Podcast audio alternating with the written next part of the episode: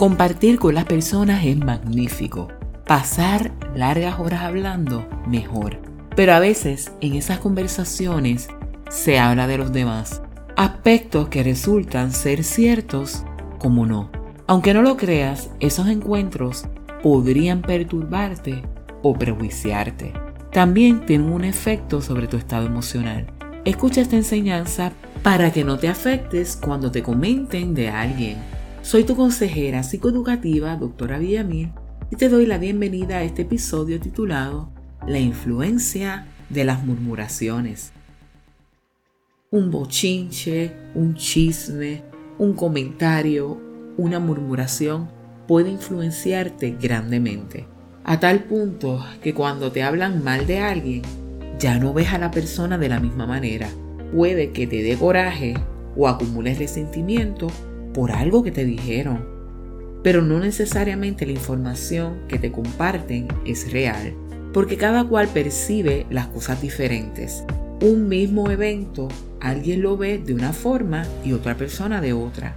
Antes de influirte por los comentarios de los demás, desarrolla tu propio criterio. No tomes por sentado lo que otros te digan, porque cada cual interpreta la realidad a su manera. Igualmente no te dejes llevar por lo negativo, porque si lo haces, te sentirás triste, abatido y angustiado. Normalmente las noticias presentan eventos catastróficos para llamar la atención de los espectadores pero en algunos medios también incluyen una noticia positiva con el fin de que nos desintoxiquemos de lo negativo. El chisme, la murmuración y los bochinches no aportan en nada. Es probable que nos entretengan, pero no nos edifican. El Levítico 19:16 establece que no andarás chismeando entre tu pueblo, no alentarás contra la vida de tu prójimo y es que el pueblo de Israel constantemente se quejaba de las condiciones que vivían en el desierto.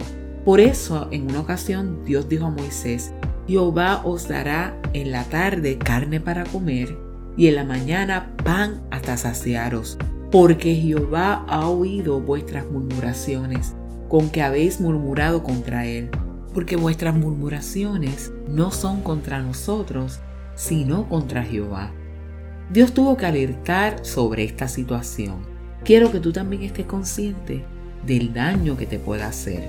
Primero porque la persona que habla de otros también lo hace de ti y no es de confiar. Segundo porque te puedes perder la oportunidad de establecer una buena relación con alguien por dejarte llevar por los comentarios de otros.